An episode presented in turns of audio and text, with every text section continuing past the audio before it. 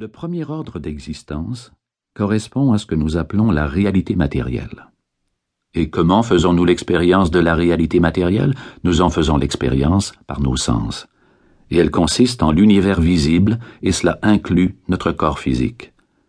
Et nous savons que dans la réalité matérielle, le temps est défini. Votre écoute a lieu à un endroit précis, à une heure précise. L'espace, les objets, ont des limites définies. La matière domine l'énergie. La réalité matérielle est tridimensionnelle. Nous l'appréhendons par les cinq sens. Et le temps s'écoule de façon linéaire, passé, présent, avenir.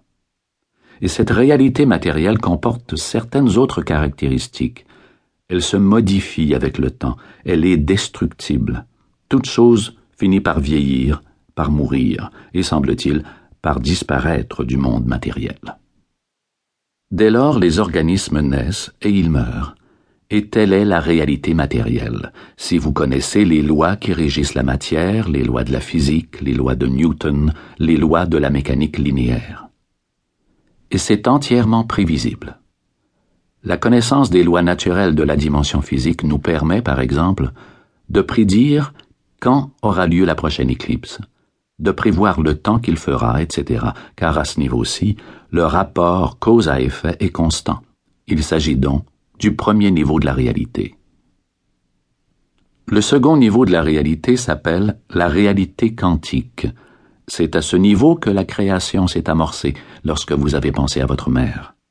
C'est à ce niveau que la création commence à se matérialiser. Ainsi, dès que l'idée prend forme en vous, le processus s'enclenche dans la dimension quantique, le terme quantique signifiant ici la dimension de l'information et de l'énergie.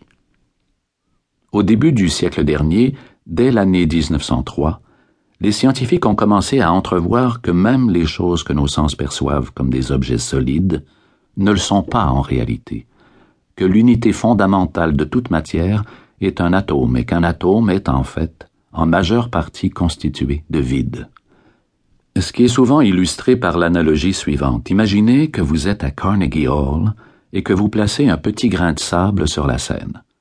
L'immense salle vide du Carnegie Hall correspond à l'atome et ce minuscule grain de sable au noyau de l'atome.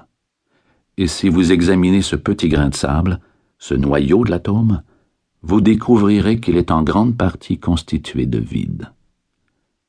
Il existe donc des forces au sein de la nature, et ces forces de la nature sont au nombre de quatre. L'une est la force gravitationnelle. Nous savons en quoi elle consiste. La force de gravitation nous retient au sol, elle fait tourner le monde, et elle maintient les planètes en orbite autour du Soleil. La deuxième force, c'est l'électromagnétisme qui combine l'électricité et le magnétisme, les deux étant interchangeables.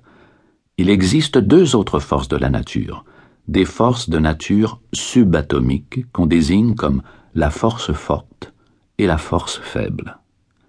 Et aujourd'hui, plus de 70 ans après la découverte de la physique quantique, les recherches nous amènent vers la théorie de champ unitaire.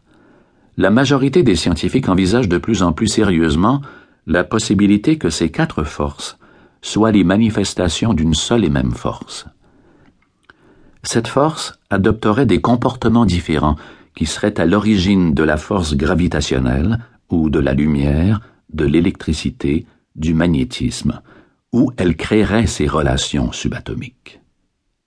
Mais il s'agirait toujours de la même force.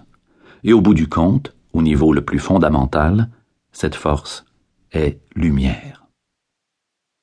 Par conséquent, nous sommes des êtres de lumière dans un univers fait de lumière, et nos pensées sont, elles aussi, des amas de photons. Et ces photons qui apparaissent dans notre cerveau lorsque nous avons une pensée se déplacent si vite, ils apparaissent et disparaissent si rapidement qu'il est difficile de les repérer à l'heure actuelle. On les appelle photons virtuels car ils disparaissent aussi vite qu'ils sont apparus.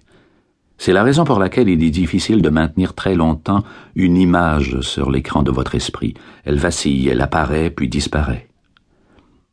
Voilà pourquoi on les appelle photons virtuels, par opposition à ce que nous appelons simplement photons réels.